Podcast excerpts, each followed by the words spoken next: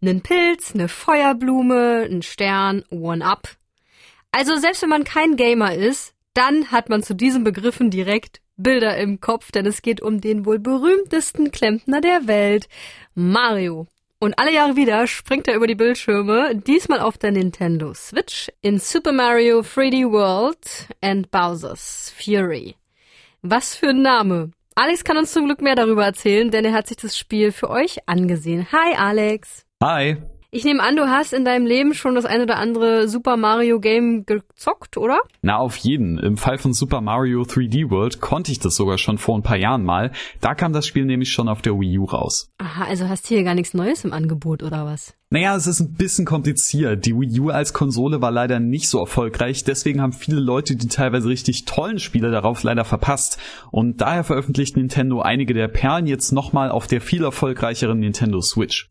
Im Fall von Super Mario 3D World steht dann aber ja noch dieses Plus Bowser's Fury mit dran. Hier kriegt man also nicht nur das Spiel von 2013, sondern auch noch eine Schippe oben mit drauf. Okay, bevor wir dazu kommen, reden wir noch mal kurz über das alte neue Game. Ich nehme an, wieder mal hat Bowser Prinzessin Peach entführt und Mario eilt zur Rettung, oder? Tatsächlich nicht. Die Prinzessin steht nämlich zusammen mit Mario, Luigi und dem kleinen Pilz Toad als spielbarer Charakter zur Auswahl.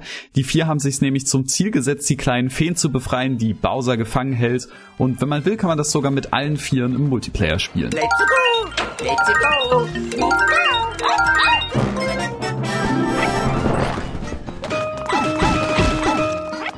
Das klingt spaßig. Und äh, mit Mario kriegt man ja eigentlich jeden mal zum Zocken. Apropos, wie spielt sich das Game denn? Also das Spiel selber finde ich genauso super wie damals schon. Es schlägt so ein bisschen die Brücke zwischen den klassischen 2D-Marios, wo man immer nur von links nach rechts rennt, und den 3D-Teilen, wo man sich komplett frei bewegt. Denn in 3D World stehen einem zwar alle Richtungen offen, aber die Kamera hat meistens eine feste Perspektive und die Level sind auch allgemein relativ linear. Secrets gibt zwar immer zu entdecken, aber eher so links und rechts vom vorbestimmten Weg.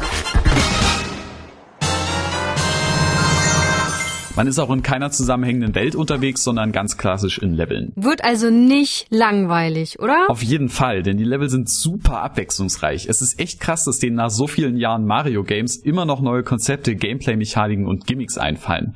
Neu in dem Spiel ist unter anderem das Katzen-Power-Up, mit dem Mario dann an Wänden hochklettern kann. Und dadurch, dass ich dann in jedem Level irgendwas Neues zu Gesicht kriege, kann ich davon auch 20 am Stück spielen, ohne dass es langweilig wird. Das ist immer noch super. Vor allem auch mit dem echt tollen Soundtrack.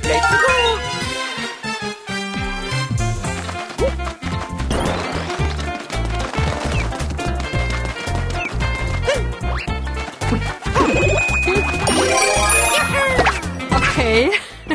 Dann würde mich aber noch interessieren, was es mit Bowser's Fury auf sich hat. Na klar, das wird einem im Titel ja so ein bisschen als netter Bonus verkauft, ist für mich aber so der heimliche Star des Pakets. Ich dachte zuerst, es wären vielleicht einfach nur so ein paar Bonuslevel, aber nee, das ist ein eigenes kleines Spiel.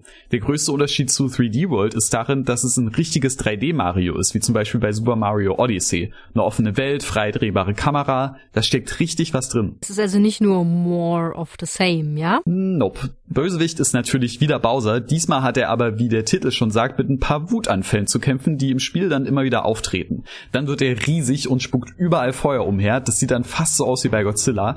Und in diesen Phasen kommt dann immer so geiler, schrammeliger Metal.